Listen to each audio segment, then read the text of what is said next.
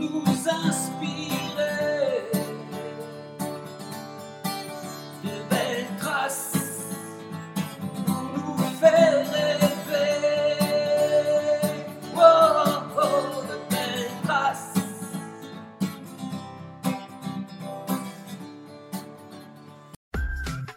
Bonjour à toutes et à tous.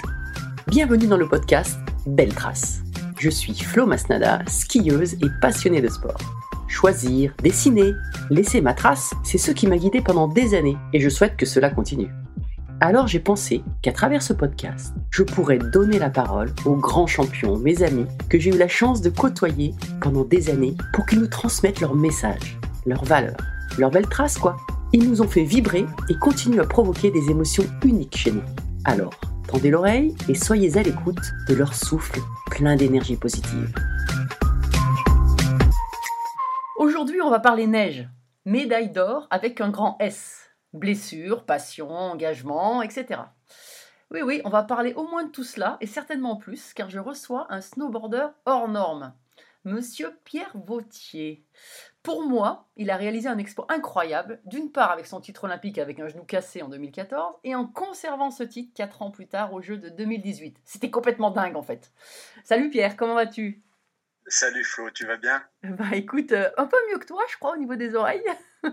Ouais, je, traîne une mauvaise otite qui, euh, qui me met vraiment dans le rouge. Ouais, ouais. Mais bon, ça va. Pour débuter euh, l'année 2023, il y aurait pu, il y aurait pu avoir pire. Donc, non, non, tout va bien. Et D'ailleurs, bonne année. Oui, bonne année, exactement. Et à la famille aussi, en espérant qu'elle qu'elle soit pleine de satisfaction, pleine de, de, de bonheur et pleine de neige. Oui, oui, bah ça, oui, ça serait bien aussi. c'est clair. On aime ça. T'en parlais tout à l'heure, juste en, en intro, on en parlait tous les deux. On dit, Ah, mais nous, dès qu'il y a un grain de neige, on, on est, on est dingue en fait. Et ouais, et puis, euh, et puis malheureusement, euh, alors, ou heureusement, mais euh, on, on est heureusement dingue. Et Mhm. ça veut dire qu'on est passionné, donc ça c'est top. Mais, euh, mais malheureusement, moi en tout cas, ça me fait faire face à cette dure réalité du changement climatique. Et en fait, je deviens, je deviens anxieux vis-à-vis de la neige. Quand elle tombe, je suis comme un gamin. Et après, tu vois, j'ai un switch dans la tête qui me dit Je veux pas qu'elle parte, je, je veux pas qu'elle parte, je, je veux, je veux qu'elle reste. Ouais. Euh, tu vois, un petit, un petit caprice de, de, de gamin. Et, et moi, c'est tout le temps ça. hein. Je, je suis le plus heureux quand il neige. Mais alors, dès qu'elles font, mais tu me verrais, je, je suis, je suis atterré complet. quoi. Bah écoute, on, on est, on est pareil. on est pareil. Ouais. Et, et justement, ça me, fait, ça me fait penser que tu as pris, cette, t'as pris conscience aussi de, de, de ce changement climatique et de cette nature dans laquelle nous, on est très proches, puisqu'on est des hauts montagnes, puisque tu as, as monté une association hein, il y a, quelques, il y a un, un ou deux ans. euh, C'est Euh, ça. Il y a deux ans, j'ai monté une association qui s'appelle Tree to Forest, qui Mhm. fait euh, du reboisement dans, dans nos versants montagnards. Alors bon, euh, on n'en on en manque pas d'arbres chez nous. Mhm. Euh, nos, nos versants sont quand même bien préservés, nos forêts sont relativement en bonne santé. Elles n'ont pas été exploitées depuis, euh, depuis bien longtemps sur les versants abrupts parce que c'est trop cher et parce que voilà, c'est Mhm. pas, euh, euh, c'est pas, c'est pas lucratif. En revanche, euh, on, on sent, je pense que toi aussi, on Mhm. sent vraiment cette, euh, cette tension sur le, sur le réchauffement climatique. On sent euh, la nature qui, qui queen par moment. On sent que, que, que tout va à peu près bien pour l'instant, mais que tout, tout peut basculer d'un moment à l'autre. Mhm. Et là, typiquement sur l'enneigement, on s'en rend compte plus que jamais, malheureusement. Même si dans les Alpes du Sud, on a plein de neige. mais, mais en tout cas, non, il y a quand même une, une disposition générale de la situation qui fait que euh, il y a- vraiment des choses qui se passent. Et moi, cette association, ça a été une sorte de, de manière de- d'agir. Alors bon, je, je suis pas là pour sauver le monde et, euh, et, et puis ce qu'on fait, c'est vraiment une goutte d'eau dans un océan. Mais, euh, mais quand même, le, ce besoin, ce désir d'action, euh, Mm. je l'ai, euh, on va dire que je l'ai, euh, je l'ai matérialisé avec, avec cette association et c'est top parce que ça marche de folie. On plante, là cette année, on a planté euh, cet automne parce que ça Mhm. se fait en un mois, un mois et demi. On a planté presque 3000 arbres, tu vois, avec les, euh, avec les élèves, avec les Mais c'est ça enfants. qui est on génial. sensibilise, en clan. Mhm. Oui, oui, c'est ça qui est bien. Et puis il y a vraiment cet aspect sensibilisation qu'on euh, qu'on a à cœur aussi de, de, de mener euh, euh, dans les écoles. Parce que planter les arbres, oui, c'est bien, mais ce qu'il faut surtout, c'est leur dire pourquoi on le fait Mm. Et, et quel, euh, et quel impact ça pourrait avoir sur notre futur. Mm. Euh, négatif si on le fait pas, positif si on le fait. Quoi. Mais Ouais, non, mais je pense que c'est ce qui est, c'est ce qui est vraiment important. euh, nous qui sommes aussi, euh, voilà, comme je le disais, proches de la nature, euh, on est sensible à tout ça et le réchauffement encore plus. Donc, donc, et c'est important de le faire pour les générations futures. Pour voilà, il y, a- il y a planter les arbres, le symbole, mais mais ça va au-delà de ça, hein, c'est clair.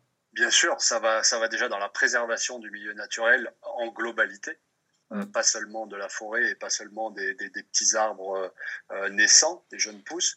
Euh, c'est beaucoup plus large que ça. Ça va avec une, une approche du quotidien, ça va avec une, une démarche consumériste, ça va avec, Mm. enfin, je veux dire, l'écologie, on a tendance à en faire, à en faire une discipline, voire même un ministère. Mais, euh, mais en fait, l'écologie, c'est absolument partout. L'écologie, il faut qu'elle soit euh, présente dans tout. Et d'ailleurs, dans l'écologie, il y a aussi de tout. Il y a des mathématiques, il y a de, il y a de la sociologie, il y a de, il y a de la physique. Enfin, euh, voilà, l'écologie est partout. Mm. C'est pas seulement euh, quelque chose qu'on met euh, euh, derrière le nom d'un ministère. C'est vraiment, euh, c'est une démarche à part entière. Et, et quand on commence à y penser un petit peu, à, à s'y intéresser, à creuser, à comprendre les problématiques, eh ben, on se rend compte qu'en fait, euh, les solutions sont loin d'être si faciles que ce que les médias peuvent nous laisser entendre, entendre dire Mhm. des fois.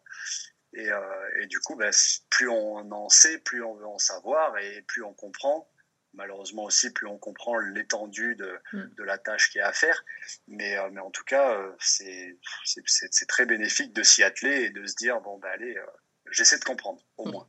Ouais, mais c'est super parce qu'on on a besoin de, Nous, en tant que sportifs, quand on était jeunes sportifs, on a été inspirés par d'autres champions, on va peut-être en parler, euh, on va en parler là tout de suite, mais, mais aussi, là aussi, on a besoin d'inspirants, quoi, qui amènent des bons messages, et quand tu es petit, ben, s'il y a quelqu'un qui te- t'inspire dans le bon sens, eh bien, ça, ça, ça, ça influe une énergie qui est, qui est essentielle, qui est vitale. Ah, ben, clairement, là, je suis complètement d'accord avec toi. hein. Mm. On s'est pas, on s'est pas construit tout seul. Hein. On Mm. se construit avec des bribes de, euh, Mm. euh, bah, de personnes, comme tu dis, qui Mm. sont, euh, qui sont euh, influençants. On va pas parler d'influenceurs, mais on, on va parler d'influençants. Et, et- et évidemment, surtout dans l'âge de la construction cognitive et dans l'âge où on, où on essaie de comprendre comment est fait le monde, bon, bah, c'est des messages qui sont qui sont très importants, qui euh, euh, d'ailleurs c'est pour ça que euh, c'est pour ça que la propagande marche aussi si bien chez les jeunes. Hein. C'est ça, tu vois. Quand, quand c'est utilisé à mauvais escient, on peut dire que c'est euh, euh, que c'est le le- euh, l'endoctrinement, mais bon, voilà, on espère quand même l'utiliser à bon escient. hein. Quand on parle d'écologie, Mm. on, on est plutôt sur le sur le positivisme. Hmm, c'est clair. Bon alors du coup, on va revenir quand même sur ta carrière, sur le début, quand je te parlais de euh, d'in- d'inspirant. euh, Qu'est-ce qui qu'est-ce qui t'a fait commencer le snowboard? Je crois que tu as commencé directement par le snowboard, c'est ce que j'ai lu. Est-ce que c'est vrai? Euh, j'ai fait un peu de ski quand même étant tout petit, comme tous les gamins qui sont à, Ouais. euh, en fond de vallée et, et qui ont le télécabine juste à, juste à côté. Tu vois, bon, Oui. on commence à deux ans, deux ans et demi. euh, voilà, toi, je pense que ça a été pareil. T'as fait, euh, Non, j'ai commencé plus fait, tard, moi. J'ai commencé à 8 ans. t'as commencé putain Ouais. à 8 ans. Mais Mais, ouais. dis donc, mais le retard que t'as pris, Flo, c'est honteux. Comment t'as passé les sélections? Comment t'as fait les cuts? Bah, y en a- oh là là Tu sais, à, mon époque, euh, y c'était moins, moins, moins que ça. C'était moi, oui. Il y avait plusieurs euh, passerelles pour Oui. arriver euh, euh, à, être, à être bon skieur, alors Mm. que maintenant, malheureusement, il n'y en a plus, plus trop. Quoi. Ouais. Il y en a surtout une, c'est le club, et puis après, bon, ben, voilà. Euh, donc, non, j'ai commencé par le ski à deux ans et demi. Euh, voilà, comme tout bon petit montagnard qui se, qui se respecte, euh, en tout cas voilà, de, mon, de mon époque et maintenant encore. Euh, et puis, et puis, et puis j'ai fait euh, mes premiers pas en snowboard dans mon jardin à 4 ans avec mon voisin, euh, qui s'appelle Sébastien Rougegré, qui est maintenant à Chamonix et qui fait euh, et qui est guide, enfin qui fait tout plein de choses, euh, avec qui j'ai plus trop de contact, mais en tout cas ça a été vraiment pour moi le, hop, le tournant parce que c'était avec sa board, il est, il est plus âgé que moi, mais, euh, mais il m'a balancé sur un tas de neige euh, en snowboard et puis euh, allez vas-y essaye, et puis j'ai adoré et puis j'ai continué et puis j'ai tenu mes parents et puis j'ai pris quelques cours, j'ai été beaucoup auto- autodidacte aussi. Euh, et, euh, et puis à l'âge de 6 ou 7 ans, 7 ans je crois, j'ai commencé le club. Bon, puis après, voilà, j'ai laissé le ski pendant un moment jusqu'à l'âge de mes 18 ans environ. Et puis à 18 ans, j'ai rattaqué le ski avec un plaisir monumental. Et j'ai grand, grand, grand plaisir à, à me mettre sur les skis de temps en temps. euh, parce que parce que c'est bien le ski, ça marche, ça marche très fort. Quand on fait on, du est, snowboard on est pendant- cousins.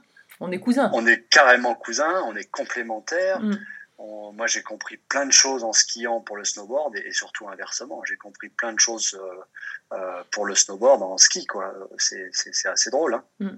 Donc, Et- euh, moi, je suis toujours, euh, Ouais. je suis toujours à dire faites du ski, faites du snowboard, faites du snowboard, faites du ski parce que c'est, parfait, c'est, magnifique. Ouais. Et, et- et pour le coup, euh, nous, les sportifs d'hiver comme ça, c'est encore plus large que ça, puisque notre préparation, finalement, physique, elle est, elle est presque, en, en heures, c'est presque plus d'heures hors ski, enfin hors neige que, que sur neige, quoi, parce que c'est, euh, ça compte- Eh oui. des fois, c'est 60-70% presque de préparation physique par rapport au, au- au- à l'entraînement sur neige. Ben, complètement, surtout, je dirais surtout nous en, en snowboard cross, puisque on n'a pas tout le temps, euh, on a même assez rarement euh, l'opportunité d'avoir des parcours dignes de ce nom sur lesquels on peut vraiment passer des heures pour, euh, pour s'entraîner. Euh, donc, euh, donc bon, on compose autour de ça. Ça ne veut pas dire qu'on s'entraîne pas, mais on compose autour pour, pour avoir tous les éléments dont on a besoin. Malgré tout, comme tu dis, la préparation physique a, a quand même une grande majorité dans le calendrier. Et, et à l'inverse, par exemple, du rugby où, Mm. où il s'arrête euh, deux semaines entre saisons et puis il rattaque directement par les tournois, Mm. alors que théoriquement, ils sont même pas encore préparés. Bon, ben, nous, on a euh, sept mois, euh, six, sept mois de préparation où on se prépare. On se prépare, et puis après, ben, l'hiver dure euh, quatre, cinq mois. Mm. Et puis bon, ben là, on se prépare plus parce qu'on est censé être prêt quand même après Mm. six mois. Mais, mais c'est vrai que c'est un rythme. euh, Nous, on était plus, enfin, on a toujours été plongé dedans, mais moi, je m'en suis rendu compte en sortant de, de ma carrière où je me suis dit, waouh, mais en fait, euh, on on fait que se préparer dans ce sport, quoi. Tu- quand euh, quand t'as la tête dans le guidon, tu t'en rends pas trop compte. Mais quand tu fais un petit peu le- les comptes, là, tu te dis, euh, le, le ski, le snowboard, en fait, c'est plus de préparation que de. Ouais, mais que est-ce d'autres qu'on n'a choses. pas, C'est la- est-ce qu'on n'a pas de la chance aussi parce que c'est hyper varié? Tu vois, par rapport à d'autres sports, euh, je pense aux nageurs, c'est euh, natation et muscu, euh, le, le cycliste, c'est essentiellement du, du- du vélo, quoi. Nous, on fait tous les sports, en fait. Nous, on fait tout. Et, euh, et d'ailleurs, pour parler de chance, euh, moi, moi, je trouve que, pour moi en tout cas, me préparer pendant des longs mois comme ça, c'était confortable. Ouais. C'est sympa. Tu, tu structures, Mm. Euh, tu t'engranges de l'expérience parce que tu sais exactement au bout du compte comment ça doit se passer, à quel moment il faut que tu aies euh, euh, repris ces acquis ou, ou, ou cela, à quel moment il faut que tu sois en forme, à quel c'est quand même un truc assez confortable. Et puis, comme tu dis, après, il y a aussi la polyvalence de, Mm. de, de- de ce qu'on fait dans, dans, nos, dans nos préparations. Même si, en tout cas, moi, pour le snowboard, j'ai vu une vraie évolution là-dessus. Hein. Il, y a, il y a une dizaine, grosse dizaine d'années, on, on, avait beaucoup plus d'activités. Bon, ben, euh, a fortiori, ça, ça, ça, ça s'est quand même traduit par, euh, par une préparation forcément beaucoup plus, euh, on va dire, encadrée, beaucoup plus euh, euh, numérique Oui. même des fois, parce qu'on datas. tout. Mm. Voilà, il y a des datas partout, donc quand on fait des datas, euh, bah, tu peux pas te permettre de faire un coup du vélo, un coup du, Mm. euh, un coup du golf, si, même si c'est le mauvais exemple, un coup de, euh, du, du, euh, du, du surf, un coup, voilà, au bout d'un moment, il faut quand même rentrer, euh, je dirais, un peu dans, dans, dans un certain cadre où on peut mesurer des choses et où on peut quantifier la progression. Et, euh, mais bon, malgré tout, voilà, euh, dans notre sport, et, et moi, ça a toujours été d'ailleurs un, un, un élément que j'ai que j'ai adoré, c'est que dans ce sport d'engagement qui est le nôtre, et ben en fait, dans tous les sports que tu pratiques, il faut que tu t'engages de la même manière. Sinon, euh, tu peux pas te permettre de dire je fais un sport extrême si tu t'engages que dans ton sport. quoi.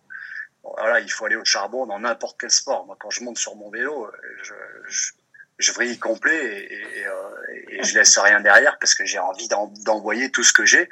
Et ça m'aide aussi pour, euh, pour, le, pour mon sport, Ouais. Le fait de- d'engager comme ça. Et alors, le fait de, aussi de, de choisir un sport à, à confrontation directe, euh, c'est ce qui te plaisait aussi? Parce que je rappelle Ah, que le snowboard cross, tu pars à 6 au départ, euh, et puis c'est des manches toutes les. Enfin, c'est hyper serré, quoi. C'est pour, quand tu vas jusqu'en finale, c'est quoi 5, 6 manches? Alors, c'est quatre manches Quatre de manches, ouais. finale quand on va en finale, Ouais. plus une ou deux de qualification, Oui. Euh, plus les entraînements et tout ça. Bon, après ça, c'est comme en ski de vitesse. Mais euh, on, a, on a quand même effectivement un, un, un planning. Excuse-moi, je vais hop, enlever mon téléphone. Tac. c'est pas grave. Euh, je te la refais. Hmm. Donc, c'est- c'est quatre manches de finale, euh, deux manches de qualification et, et plus les entraînements. Hmm. Donc c'est un, c'est un programme de compétition qui est sacrément intense. Et, et cette confrontation, pour moi, ça a été tout, tout le temps mon moteur. Oui. Euh, j'ai découvert ça à l'âge de 11 ans. C'était à, à Vars ou à Risoul.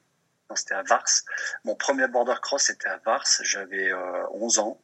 Euh, j'ai couru dans la catégorie des seniors sur une régionale. Je me suis éclaté. Je fais cinquième de la course. J'ai, ah, ça a été une révélation pour moi. Ah, génial. Alors autant avant, avant et pendant aussi, je faisais du géant ou du géant parallèle. J'étais tout seul contre le chrono, ou alors avec un gars dans un autre tracé à côté de moi. En entraînement, ça allait. En course, je faisais toutes les erreurs du monde. J'étais tout le temps sur le cul. J'arrivais pas. Ça me, enfin, tu vois, ça- ça me correspondait pas, quoi.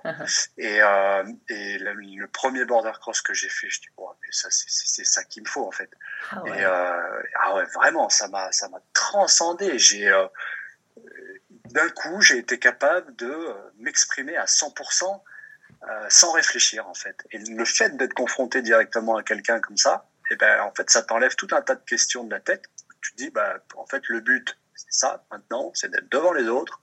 Euh, tout, je dirais que tous les moyens sont bons. Voilà, je mets des guillemets, mais mais tous les moyens sont bons en tout cas personnellement dans ma technique personnelle pour être devant les autres. Et ça, ça m'a, ça m'a délivré de tout un tas de questions, de doutes, de, de euh, tu vois, de, d'incertitudes tout le temps euh, qui te ruminaient, parce que je suis quand même quelqu'un d'assez cérébral, je te le cache pas. Et, euh, et, et c'est vrai que le border cross, ça m'a vraiment, euh, ça, ça m'a correspondu tout de suite. Et d'ailleurs, ça s'est vu même bien après dans ma carrière où euh, des fois je passais à côté des qualifications alors que j'étais dans les meilleurs mondiaux. J'arrivais pas à me mettre dans les 32 ou dans les 48 premiers, tout ça parce que j'étais contre le chrono et que, et que ça me parle pas, quoi. Ouais. Alors qu'une fois, une fois en finale, bam, correction pour tout le monde et puis, et puis voilà. quoi. Mais c'est vrai, c'est vrai ce que tu dis parce que il y en a plein. euh, moi, quand, j'ai arrêté ma carrière, c'était le début du ski cross. Euh, et il y en a pas qui disent ah mais pourquoi tu n'irais pas sur le ski cross et tout ça? Leur dis oui pourquoi pas, mais en même temps c'est pas le même sport. Vous vous rendez pas compte que quand on est quatre dans un tracé ou six pour vous euh, en snowboard, c'est pas la même chose. Tu, tu prends pas les trajectoires que tu veux. Enfin il y a beaucoup de choses qui se décident aussi au départ.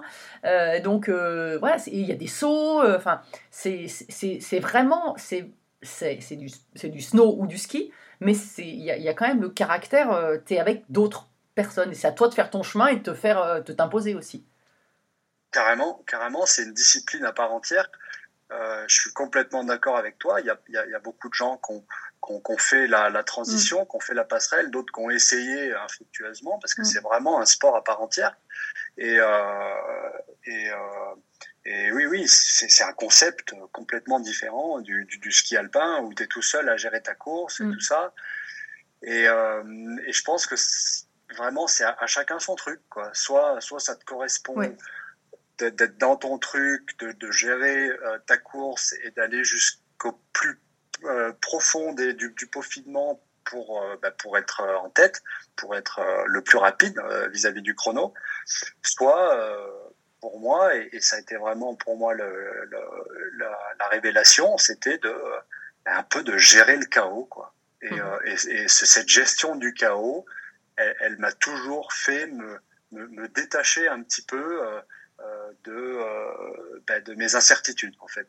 Ah oui, Et, et c'est un petit peu là-dedans que moi je me suis trouvé et, que j'ai réussi dans, dans, dans ce sport parce que parce que quand, quand tu te mets dans des situations inextricables où tu dis waouh mais là ça passera jamais j'ai un trou de souris de 15 cm pour mettre la carre et me faxer entre deux gars bon ben c'est le chaos quoi et, et gérer ça pour moi ça a été mes plus grands mes plus grands accomplissements au-delà des victoires au-delà de tout ça c'était vraiment la gestion des, des situations inextricables comme ça où tu te dis jamais je m'en sors.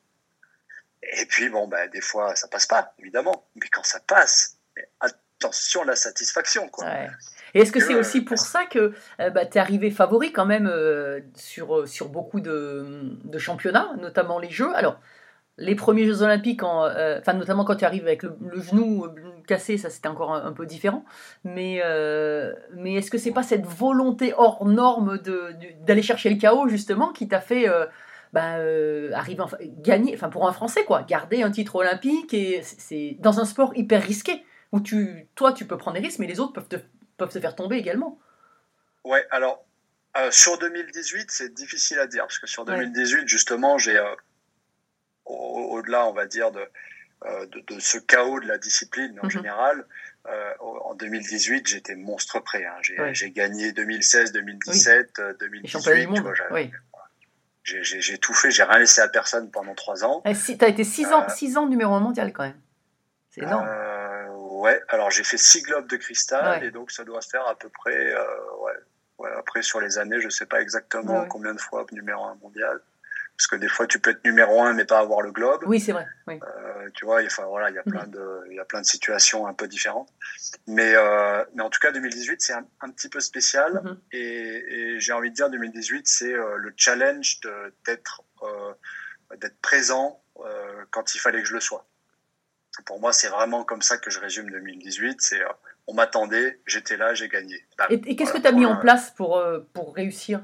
Tu as mis en place des plein choses, de choses, mais euh, plein de choses, mais je vais d'abord finir sur 2014. Oui. Euh, et alors que 2014, avec un genou en vrac, ah. on est typiquement dans la gestion du chaos. Enfin, c'est pas un genou en vrac, c'est un genou cassé quand même. C'est pire. C'est un genou cassé. Ouais, ouais, c'est ça. Et là, on est typiquement dans la gestion du chaos global. Alors pas que dans le snowboard cross, pas que dans le parcours. Ah C'était un chaos total sur toute la ligne que j'essaie d'organiser, de réorganiser, de faire fonctionner et puis d'arriver au bout avec, euh, avec, avec du bonus, en, fin de compte, hein, mais avec, euh, avec le mieux, avec la meilleure des choses et, surtout le meilleur de moi-même.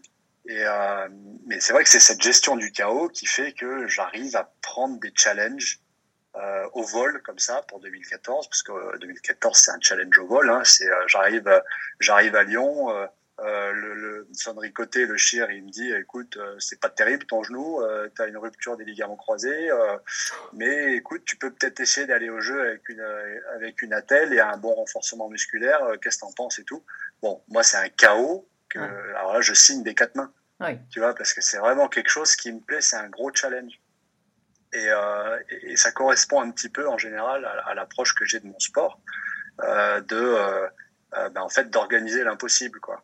D'accord. Et ouais, c'est vraiment drôle. Et alors que 2018, bon, euh, il y a, euh, y a non, mais attends, on va finir d'abord sur 2014, parce que 2014, du coup, tu arrives au jeu, euh, donc avec un genou renforcé, mais avec une attelle, avec, avec quand même des doutes, quoi, quand tu te présentes au départ, et puis il y a toutes les, toutes les échéances à, à passer. Enfin, c'est l'état d'esprit. Euh, au départ, je me rappelle, tu avais le regard noir à travers le masque, mais, mais malgré tout, tu dis mais waouh, mais à quoi tu penses quoi dans, dans, dans ces moments-là? Comment tu, enfin, comment t'es arrivé à, à, tout mettre en place pour eh ben, ce jour-là? eh ben, en fait, justement, à quoi je pense? Eh ben, Je pense à rien. Je pense à ah rien parce qu'il y a tellement de, il y a tellement de paramètres à, à, à gérer que en fait, euh, euh bon, ben, il, y a, il y a la gestion du moment, il y a la prise de décision, mais il y a aussi le euh, on y va, on verra bien ce que ça donne, tu vois. Hmm. Et, moi, c'est dans cette adversité que, souvent je me suis euh, euh, que je me suis libéré. Et, c'est encore une fois ce que je te disais sur le sur le snowboard cross, hmm. c'est que c'est justement cette adversité, cette confrontation directe qui m'a fait m'exprimer au, meilleur de ma personne à chaque fois, quoi. Hmm. À chaque fois. Et, oui, comme tu dis, dans ce dans ce challenge des Olympiques, il y a il y a une sorte de d'échelonnage euh, des, euh, des, des euh, du temps qui fait que on est à un instant T avec un, autant d'incertitudes que possible. Et, et c'est ce qu'en fait aussi la beauté de, du, du, du, challenge. Mm. je veux dire, dix jours avant la course, j'étais pas sûr d'aller au jeu, toujours pas. Euh, deux, euh, deux, jours avant de prendre l'avion, j'étais toujours pas sûr d'aller euh, à Sochi. J'étais toujours pas sûr de prendre l'avion. C'est quand même un truc de fou. trois jours avant la course, j'étais absolument pas sûr de pouvoir faire la course.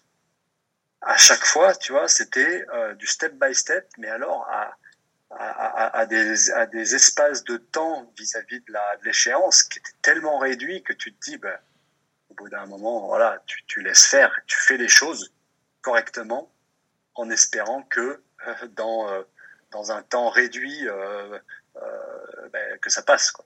Et, mais, mais, autour de toi, du coup, tu avais les entraîneurs, les coachs, enfin, et peut-être d'autres personnes. C'était une espèce de petit commando qui allait, qui allait autour de toi dans le même esprit, ou alors tu, c'est toi qui menais vraiment ton, ta barque, si je puis Non, dire? non, il y a, il y a un vrai commando. Euh, Oui.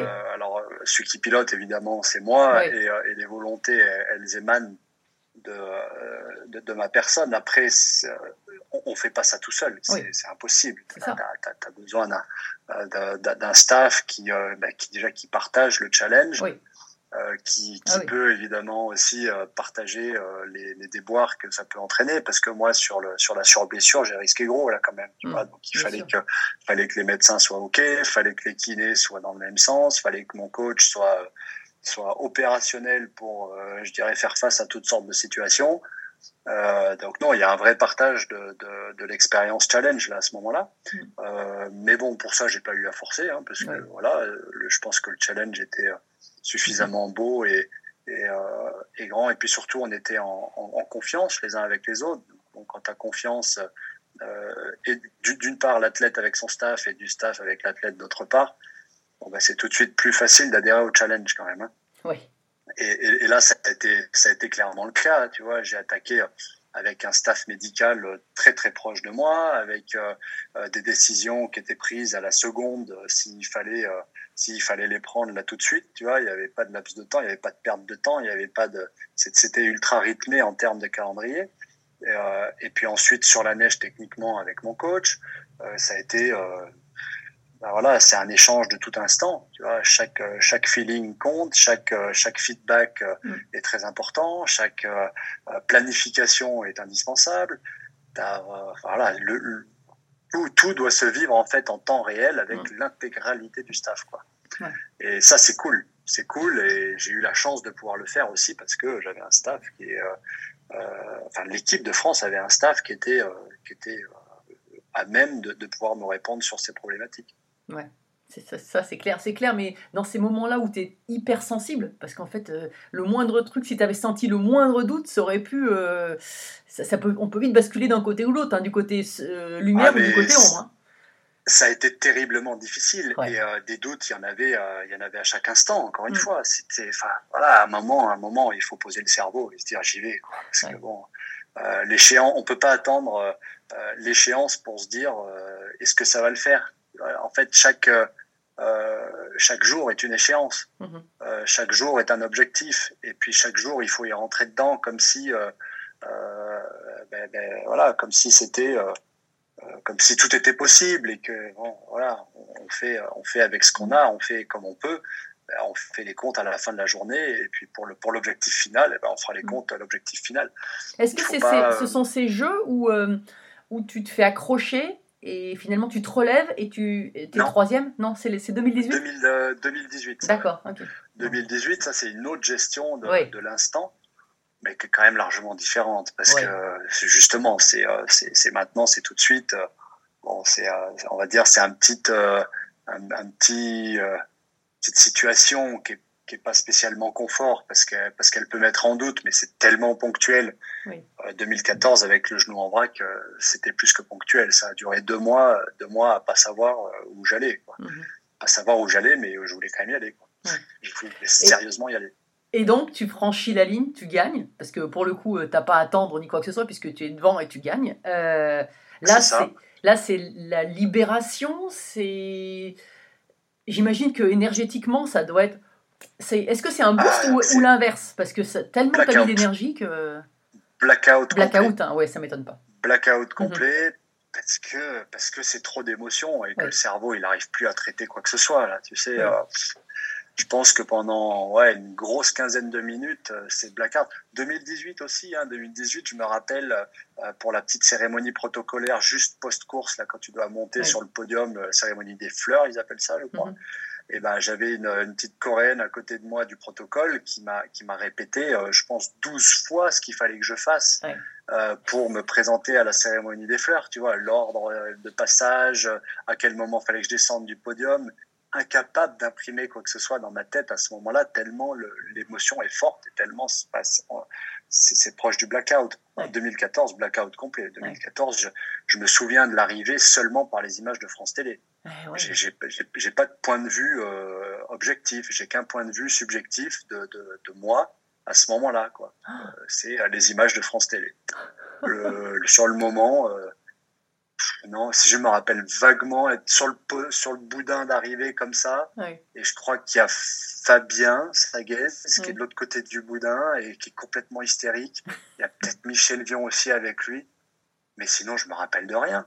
Tu Et- vois, les accolades avec les collègues Ouais. et tout, rien du tout. Ouais. Pour moi, c'est un truc, euh, j'étais même pas là-bas, quoi. Et- mais après, quand tu as reçu la médaille quand même, la, pardon, la Oui, Marseillaise après- et tout, oui, là quand même, tu as profité du moment. Oui, j'ai profité. Alors même si c'était complètement stratosphérique, euh, j'ai quand même profité du moment. Mais euh, en, en plus, tu sais, il y avait, euh, il y avait quand même une, une double situation. Il y avait un double effet qui se coule à ce moment-là. En tout cas, dans ma préparation, c'est que ma femme, euh, Kadri, Kadri, qui oui. était aussi sportive de haut niveau à, à cette époque-là, s'était cassé le plateau tibial une semaine avant que moi je me casse le genou. Ah oui. Et donc, on était tous les deux à la maison avec notre fille de 7 mois qui commençait à ramper de partout et qu'on avait une jambe pour trois, c'était celle de ma femme parce que moi, j'avais, moi, j'étais, euh, j'avais pas de jambe, tu vois, j'avais un genou comme ça, j'étais dans le canapé sous morphine, j'avais Ah oui. mal, enfin, j'étais amorphe complet. Et, euh, et donc, si tu veux, la situation était d'autant plus difficile que euh, euh, ma femme était comme ça, moi, je guérissais pas. Pendant trois semaines, j'ai eu Oui. une, Mhm. un hématome au genou comme ça, mais t'imagines même pas les douleurs, je dormais pas la nuit, j'étais en dépression, j'étais quand même, euh, j'avais déjà pris la décision d'essayer d'aller au jeu et quand pendant trois semaines tu peux rien faire, les jeux c'est dans deux mois, tu as déjà trois semaines qui sautent parce que Mhm. tu as le genou comme ça, tu te dis non mais là j'ai pris la pire des décisions de ma vie, là faut, faut arrêter quoi. Donc quand même très difficile et en fait j'arrive au jeu avec tout ça au fond de la tête et à chaque run que je que je fais en finale et que je gagne parce que je crois que je les gagne tous, Tous, oui. sauf la demi-finale. Enfin ouais, ouais, Mhm. là je suis toujours dans le dans dans, Mhm. dans les premiers et à, à mener le truc. Chaque run quand je remonte en motoneige, je chiale mais je chiale d'émotion de me dire mais c'est pas possible, mais c'est pas à moi que c'est en train d'arriver Ah ouais. c'est pas c'est- pas jouable quoi il y a deux mois j'étais au fond du canapé en dépression familiale totale et, euh, et avec des douleurs monstrueuses et là je passe les tours de 1 à 1 donc tu vois là l'émotion familiale ma fille ma femme mais une madeleine sur la motoneige une madeleine genre. Bah, tu vois j'ai quand même jamais fait ça de ma vie quoi Alors, en général l'émotion je la laisse un petit peu derrière Ouais. et, et là, euh, tellement c'était fort, rien que de passer les tours, j'étais euh, au niveau émotionnel incontrôlable. Et là, il y a, à ce moment-là, euh, il y a quelqu'un qui a joué aussi un rôle assez déterminant, c'est notre prêtre physique, euh, Guillaume Grivel, qui est, euh, bah, qui habite à Aix justement, Mhm. euh, et qui m'avait, qui m'a dit, ok, tu, tu prends là deux minutes pour te réjouir, chialer tout ce que tu veux, pour laisser filer tes émotions. Après, je te veux robot. Accorde-toi deux minutes, mais après tu switches en robot. Et en fait, cette, on va dire cette bipolarité, euh, Mhm. elle a été indispensable pour moi parce que tu peux pas gérer Bah une oui. course sous l'émotion, ça se fait pas, c'est pas possible. D'ailleurs, on gère rien sous l'émotion, on est tout le temps. Non, mais à la rigueur, une manche. que dalle, quoi. À la rigueur, une manche, ça aurait pu passer. Ouais, mais même. mais, mais là, euh, pour aller jusqu'en finale, c'est impossible en fait. Non, non, c'est sûr. Et puis l'émotion, c'est contre-productif. Hein. Oui.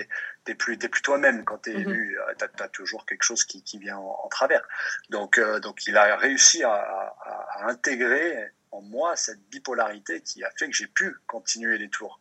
Et il a tout de suite vu que j'étais très ému et que ça, pour moi, c'était l'impossibilité qui se réalisait. Et, euh, et donc, il, m'a tout de suite euh, chopé en me disant, attends, là, tu, euh, t'es robot là maintenant. Et donc, euh, voilà, j'ai fait cette pseudo-routine euh, court terme euh, qui m'a aidé à aller jusqu'en finale et à cartonner jusqu'en finale avec. euh, c'est pour ça qu'au départ, on me voit complètement en robot parce Oui. que parce que j'ai su euh, euh, et encore une fois avec l'entourage, euh, j'ai su faire vraiment la part des choses à ce moment-là et, et faire ce qu'il y avait de, de mieux pour moi à cette course-là. Et tu parlais tout à l'heure de, de ta femme, Kadri, qui est estonienne, hein, c'est ça? Oui, c'est ça. Et euh, donc, il faisait aussi euh, du snowboard. Euh, quel a été son rôle aussi à elle? Parce que du coup, vous étiez blessés tous les deux. Elle, sa carrière aussi en suspens. Enfin, c'est compliqué, quoi. Ah bah, très compliqué. En général, euh, ma femme a toujours, euh, a toujours euh, fait un pas de côté pour moi, hein, pour ma carrière. hein. Ah, ah. Euh, parce que, voilà, je sais pas, c'est un choix qu'elle a fait et je lui remercie beaucoup parce Mhm. que parce que sans tout ça, ça, ça aurait été beaucoup plus compliqué pour moi si elle avait si elle avait vraiment voulu persévérer encore des années pour pour sa carrière à elle. Et, euh, et typiquement euh, en, en 2014 comme ça, bon ben elle s'est faite mal, mais bon elle s'occupait elle s'occupait quand même de notre fille Kimi.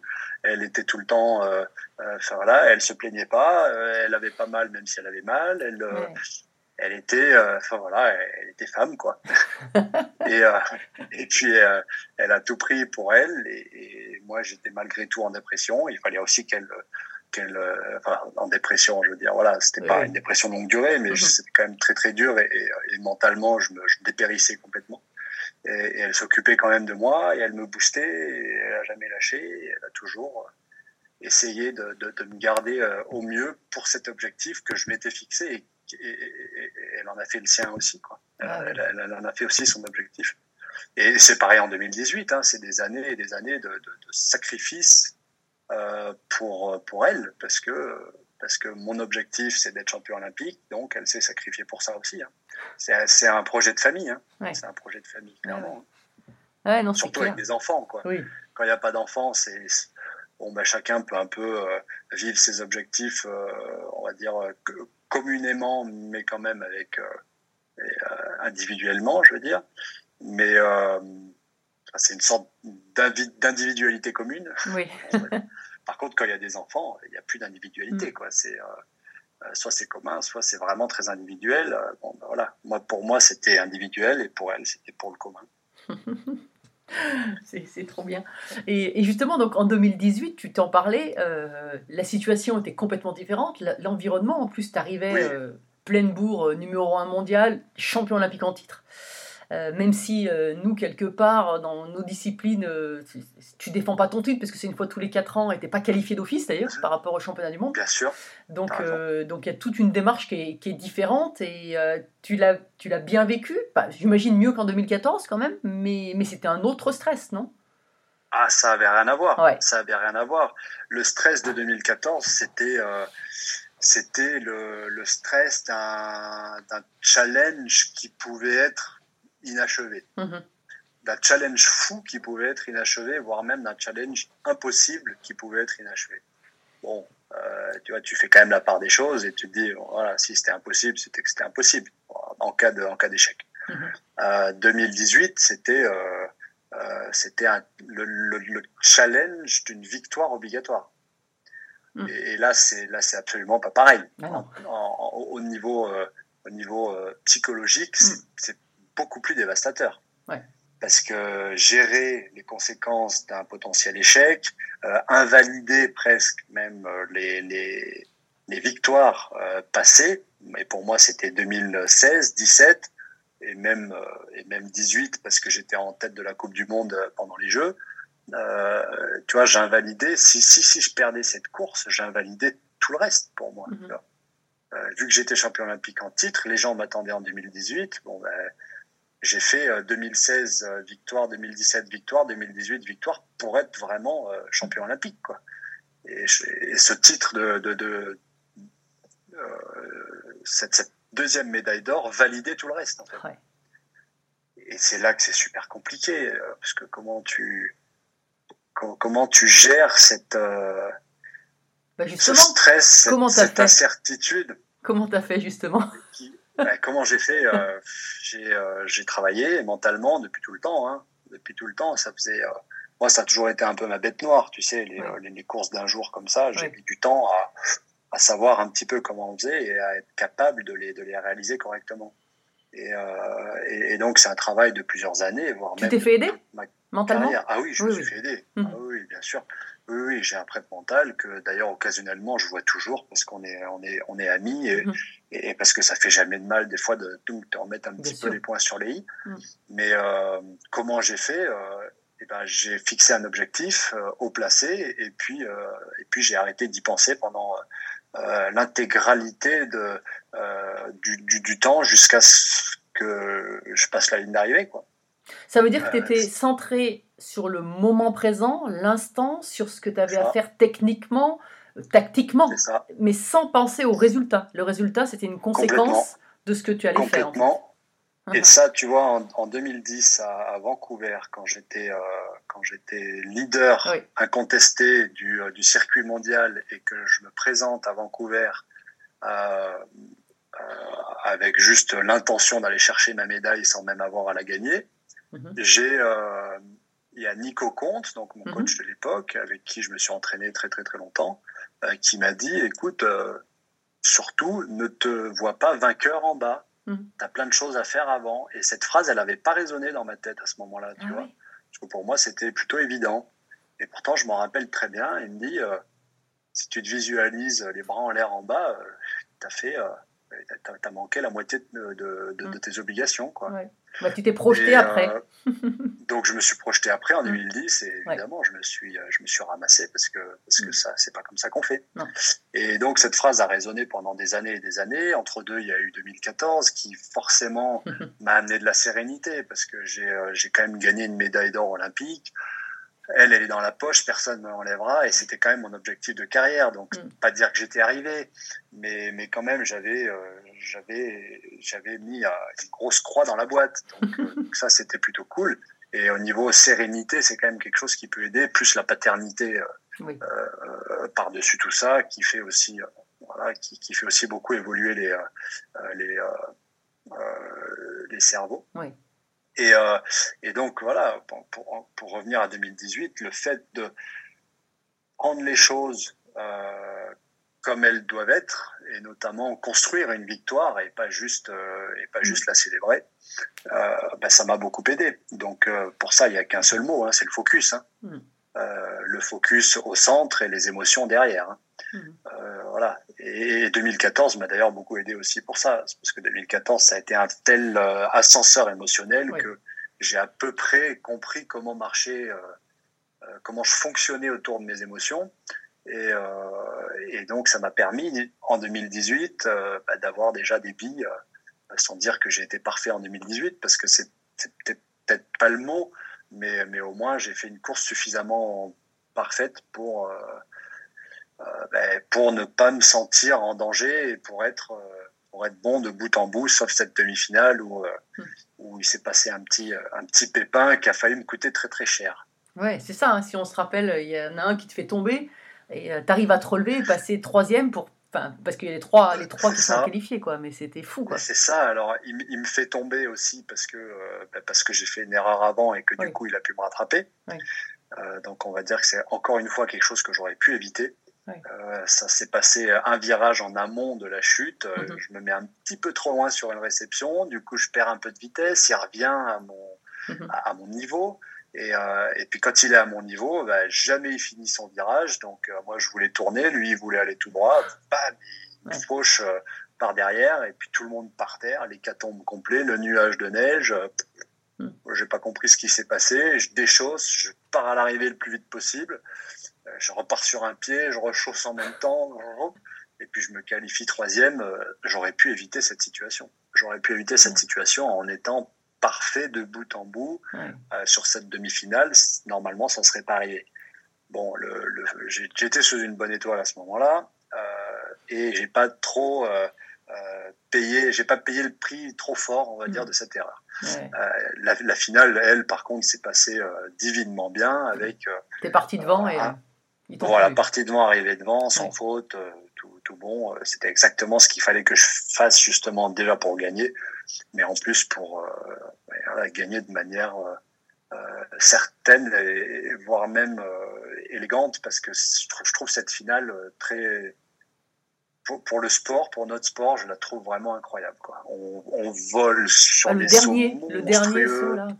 Est... Ben, c'est pas le dernier le plus Oui. grand, c'est celui Ouais. du milieu le plus grand où il y en a, Ah on vole trop loin parce que la piste accélérait à ce moment-là. Moi, je mets un tout petit coup de, de frein sur le kick. Derrière, tout le monde met le coup de frein. Parce qu'ils me voient freiner, donc tac, ils mettent tous un petit coup de frein. Sauf qu'on est trois à arriver en bas de réception, en bas du bas. Je pense que le saut, il fait, en tout, ça doit faire 45 mètres. C'est monstrueux. Ah oui. Et, euh, et puis les trois d'après, donc qui sont un petit peu aspirés Mhm. par, le, par le draft, là, par l'aspiration, ben, ils vont se mettre encore un peu plus loin que le bas. et bon, ben, ils- c'est c'est carton plein, ils tombent tous les trois euh, Ouais. sur les fesses parce que vraiment, euh, physiquement, c'était ça va trop loin et, et, et l'impact est trop fort pour vraiment rester solide sur les pieds. Donc on est trois à s'échapper, le podium, et puis les trois derrière qui arrivent, qui arrivent plus tard parce qu'ils ont fait un petit tour sur les fesses. Quoi. Ouais. Mais voilà, c'est une belle finale parce que à part cette chute où on va tous trop loin, euh, ça caractérise quand même vraiment bien notre sport parce que il y a personne qui se touche, il n'y a pas de contact, on est tous, on fait tout ce qu'il faut qu'on fasse. Après voilà, il y a cette petite chute parce que la piste allait trop vite, mais bon, c'est pas une erreur, euh, c'est pas une erreur grossière de- d'appréciation des, des riders, c'est vraiment que c'était comme ça. Et la finale est très belle, très très Ouais. belle. Et, et après, euh, donc là aussi, blackout quand même émotionnel ou? Blackout émotionnel complet. Ah, un petit peu moins quand même. J'ai j'ai Oui. plus de souvenirs, tu vois, dans la raquette d'arrivée. J'ai plus de souvenirs de lever les bras. J'ai Mhm. Oui. et j'ai et j'ai moins cette euh, euh, cette procuration des images de, de la télé. Mhm. J'ai un, peu plus d'inside, un peu plus. Pas énorme non plus. Non, mais c'est à la fois c'est bien et à la fois c'est euh, comme ça, quoi. Enfin, de toute façon, euh, tu l'as vécu comme ça. hein. Ah ben, de toute façon, Mm. c'est l'émotion. Hein, je veux dire, l'émotion, ça, ça, ça nous fait, alors qu'elle soit bonne ou mauvaise, hein, mais c'est, ja- les, les émotions ne reflètent jamais euh, euh, Mm. l'objectivité de la réalité. Tu vois, t'as- Mm. Et, et c'est d'ailleurs pour ça que l'émotion est dangereuse dans le euh, dans, dans la gestion du stress, dans la gestion des compétitions, dans la gestion des grands objectifs, parce que quoi qu'il arrive, que l'émotion soit bonne ou mauvaise, elle te donne un biais sur, euh, sur la véracité de, de, de, de, de la réalité euh, présente. Et bon, ben voilà. Alors quand il n'y a pas de quand il n'y a pas de conséquences, on va dire, sur la gestion du moment, comme une célébration d'une Mm. victoire comme ça, ouais, bon, ben, tout va bien. hein. Mm. Mais alors, quand il faut gérer, quand tu quand as un cahier des charges précis à tenir de- des choses, bon, ben, il n'y a qu'une chose, c'est le focus. hein. Ouais. Et le focus, c'est sans émotion. hein. Et ça, ça te sert aujourd'hui, euh, tout ce que tu as appris Ah oui. pendant ta carrière? Ouais. Ah oui, oui, bien sûr. Ah oui, complet. Ça me sert déjà parce qu'il y a beaucoup de, beaucoup de gens qui me demandent ce genre de choses. Mhm. Et bon, ben, moi, j'ai vécu cette expérience et, euh, et je l'ai mise en forme, on va dire. Donc déjà, quand, quand j'en parle, voilà, entre toi et moi, eh ben, je me rends compte que ça parle à beaucoup de gens et que potentiellement, ça peut aussi en aider beaucoup. Ouais. Voilà, d'a- d'avoir cette... Mais euh, du coup, tu fais, des tu fais beaucoup de conférences, euh, des choses comme ça ou- Alors, beaucoup non, Non. parce que je veux pas en faire non plus mon métier. Euh, et puis parce que je pense que j'ai pas forcément la légitimité d'en faire mon métier. Mhm. Il faudrait que je me forme. Euh, voilà, ma carrière est maintenant passée, elle est derrière moi. Par contre, partager comme ça Oui. euh, à la volée, euh, ce genre de choses, c'est, toujours un plaisir, tu vois. Et puis surtout si ça peut être utile à d'autres, c'est quelque chose qui est, qui est assez satisfaisant de, de, de, de mettre, ben, en fait, de, de reconstituer un puzzle que j'ai créé moi-même et de me dire ah ouais mais en fait c'est pour ça pour ça pour ça que ça a marché aussi c'est parce que j'ai à ce moment-là j'ai pu mettre quelque chose en place et je trouve que mettre des mots là-dessus et, euh, et mettre voire même un cheminement euh, je trouve ça super cool. Et alors, quand tu repenses à ce petit, euh, ce petit Pierre qui faisait du, qui est monté sur la planche du voisin euh, dans le jardin, qu'est-ce que tu lui Eh ben, écoute, je me dis qu'il je me dis qu'il s'est passé tellement de choses avant euh, tellement de choses entre deux que, que j'aurais j'aurais pu me perdre euh, 20 000 fois dans les labyrinthes de, du, du sport de haut niveau ça c'est évident. Voire même de l'adolescence parce Oui. que sans parler de sport de haut niveau il y a déjà un labyrinthe assez impressionnant quand tu arrives à l'adolescence et quand tu te dis bon ben qu'est-ce que je vais faire? Qu'est-ce que pourquoi je fais ça? Qu'est-ce que Mm. qu'est-ce que ça m'apporte? Est-ce que je continue tu vois? Bon, après le sport de haut niveau c'est encore autre chose hein, avec euh, euh, les réussites, les échecs, surtout les échecs, hein, parce qu'on est quand même plus souvent en échec qu'en réussite. Et euh, qu'est-ce que je lui dirais à ce petit euh, euh, Pour moi, il n'y a, pas de doute. Je, je suis arrivé là aussi parce que j'étais passionné, tu vois, parce que euh, pour moi, cette, cette passion de, de mon sport, elle m'a amené à, à donner le meilleur de moi-même et, et surtout à aller découvrir des choses que je pensais euh, insoupçonnées. Euh, découvrir des, des recoins de la performance, de la passion, du sport, du dépassement de soi que je, je pensais, euh, je pensais même inexistant.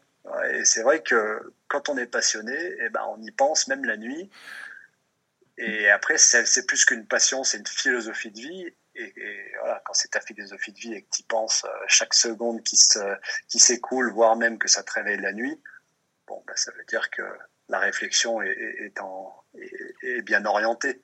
Et, alors cette énergie aujourd'hui, tu la mets euh, au service de, de projets avec, euh, avec tes partenaires euh, Bien sûr, bien sûr. Et, évidemment, je suis toujours passionné de snowboard, mais plus que jamais, je suis toujours passionné de, de glisse, je suis toujours passionné de découvrir des nouvelles choses. Et, c'est vrai que là, c'est un peu ce que je fais aussi mm-hmm. avec mes vidéos, que ce soit mm. avec Red Bull, Serge ou même en solo dans mon jardin. Euh, c'est qu'en fait, je suis juste un grand gamin et je me demande où est-ce que, où est-ce que mon enfance va s'arrêter parce que, parce que j'ai, euh, en fait, je suis juste, euh, je suis juste, on va dire, mené par, par, par ma passion. alors, tu vois, quand je me, quand je me mets dans mon jardin à faire une pump track et que, et, que ça me prend un mal de dos et, 40 000 coups de telle, eh ben, c'est pas grave, ça, ça me passionne, j'adore. Et après, je vais rider, je vais glisser dessus et j'aurais créé un truc de fou. Et avec Red Bull, c'est pareil. Tu vois, c'est des idées qui me trottaient dans la tête depuis, euh, euh, depuis des années, voire même des décennies. Quoi. Moi, ce parcours, le premier parcours en 2019 que j'ai fait avec Red Bull, je l'ai toujours eu au fond de ma tête. Ça, mhm. Pour moi, ça a été une évidence. C'était une évidence de faire un parcours comme ça. Tu vois, à aucun moment, je me suis dit, allez, je me pose et puis je réfléchis à ce que je pourrais faire. Non, non c'est un truc que j'avais toujours en moi. Je me suis dit, ben voilà, un jour, je ferai ça. et je l'ai fait. et le deuxième de, du mois de février dernier, là, en 2022, et, c'est un peu l'extension avec des, avec des fioritures autour de la falaise, du minéral, du caillou, euh, des gros gaps. T'as ce côté, as ce côté un peu artiste, hein, euh, pendant. Ah mais de toute façon, moi, pour moi, le sport, c'est avant tout l'esthétique et l'élégance. Hein. Ah Alors là, je ne vois pas de, de, de, victoire sans élégance. Pour moi, c'est pas pareil. Et j'ai eu gagné des courses sans, absolument sans élégance et ça me saoule. Franchement, ça ne me parle pas du tout, quoi. tu vois. Donc, euh, évidemment, j'ai ce côté créatif. Alors, il a, il a ses limites et je me rends compte souvent qu'en fait, je suis créatif sans être créatif.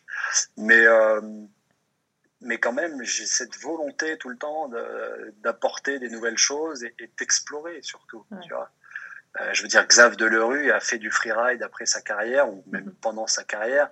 Il l'a fait mieux que personne. Euh, il, il, a créé, euh, il a, il, a, il a exploré des choses insolites.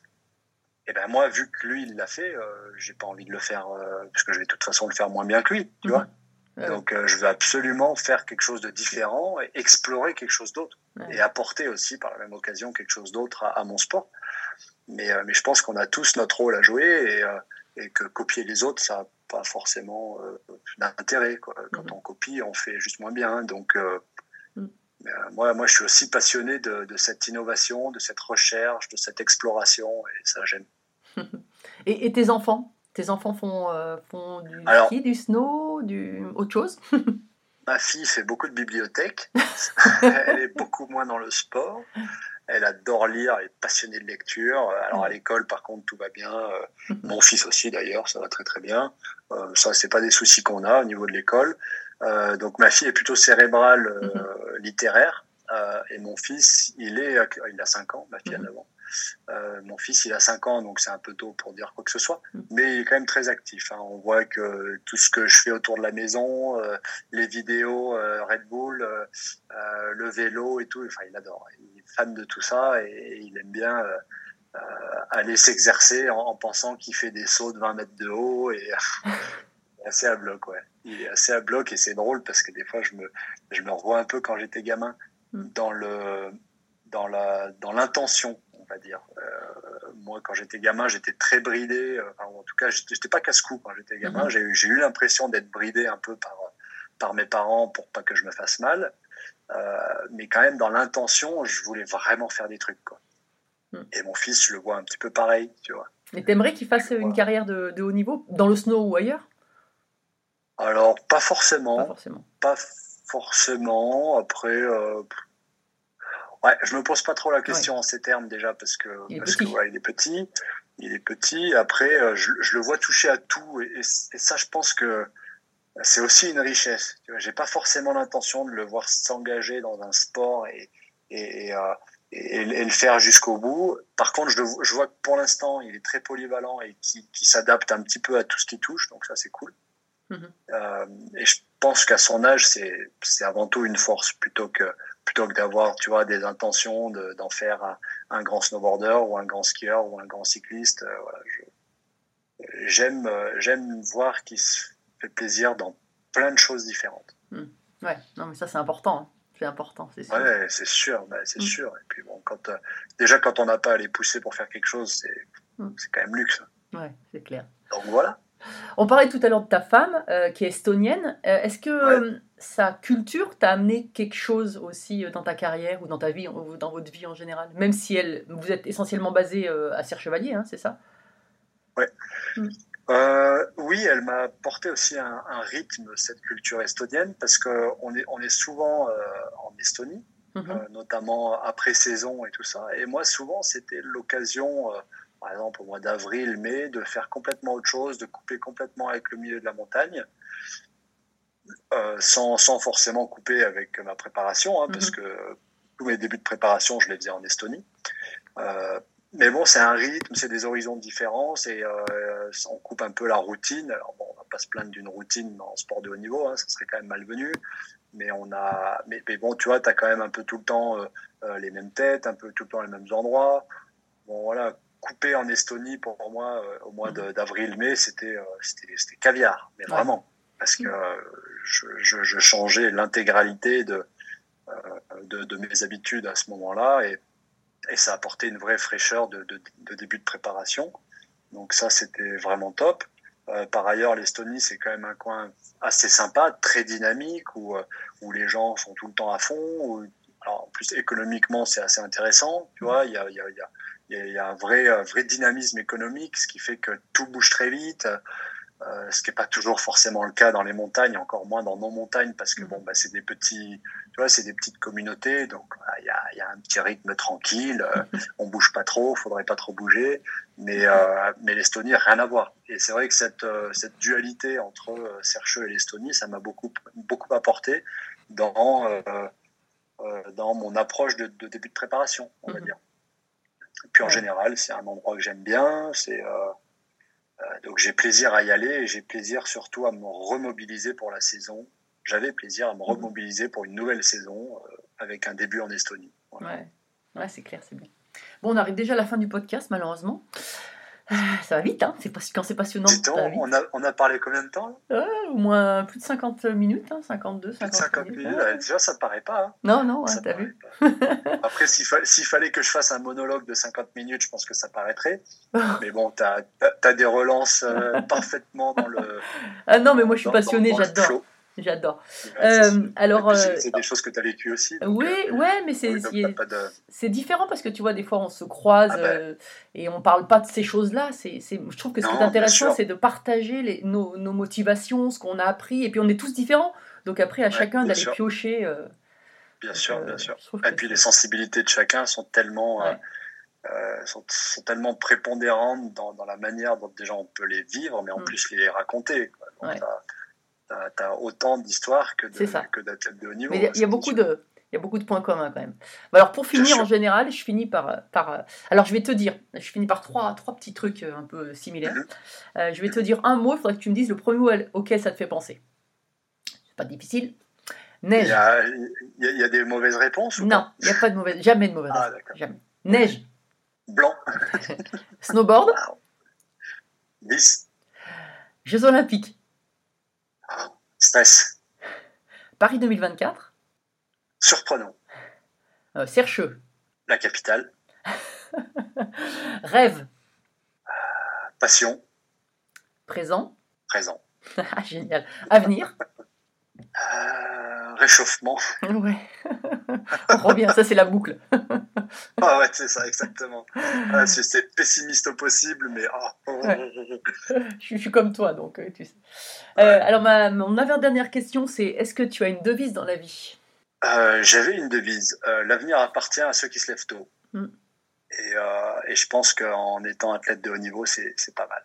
Mm. C'est pas mal parce que au-delà de se lever tôt, on Mhm. compte pas les heures. voilà. Mais, mais dans cette devise, pour moi, il y a, il y, a, il y a une extension de euh, do it now. Tu vois, il Ouais. faut, faut le faire maintenant, quoi. Mm. Et bon, bah, tu fais pas les choses maintenant en te levant à midi. Bah, voilà, c'est juste la petite, euh, la, la passerelle entre la devise et l'approche générale, l'approche globale de, Mm. de- de- Ouais, mais c'est bien. c'est- Et alors, mon podcast s'appelle Belle Trace. Qu'est-ce que c'est pour toi une belle trace? Une belle trace, c'est euh, alors ça peut être dans la neige et, euh, et, et ça veut dire beaucoup et c'est un vrai symbole quand c'est dans la neige. Alors malgré tout, c'est éphémère, mais on peut en Mm. faire d'autres. on peut en faire d'autres et surtout on peut euh, on peut la partager. Et je pense qu'une une belle trace, c'est avant tout celle qui est partagée et, et celle qui est euh, euh, qui est euh, qui est vécue en en, en couple, en double ou, ou en groupe, euh, parce que parce que ce qu'on apprend avant tout, et moi ce qui ressort en tout cas de ma carrière, c'est vraiment le partage avec tous ces gens qui m'ont soutenu, avec euh, ma famille évidemment, euh, ma famille très proche, ma famille proche, ma famille un peu plus lointaine. On a euh, on a tout le temps cet élément partage et et d'ailleurs, pareil, les médailles, elles sont faites pour être partagées. Tu vois, une médaille qui reste au fond d'un tiroir comme ça, ça veut plus rien dire, quoi. Alors que il y, a, il y a un vrai partage là-dedans. Donc, à mon avis, une belle trace, c'est celle qui se partage. Bah, Merci Pierre. Écoute, j'espère qu'on partagera des belles traces. Et ben, pourquoi pas quelques plaisir. parties de golf aussi, n'est-ce pas?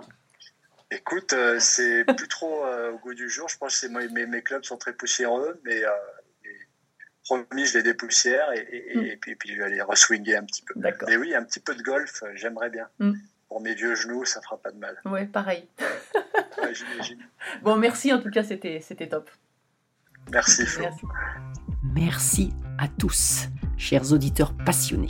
Vous savez qu'en ski, on récompense les jeunes skieurs avec des étoiles. Alors, si ce podcast vous a plu et que vous voulez continuer à suivre les belles traces et à le faire découvrir aux amis, mettez non pas 3, mais 5 étoiles. Et pensez à écrire un petit commentaire pour m'aider à progresser et à dévaler les pistes encore plus vite. Allez, tchuss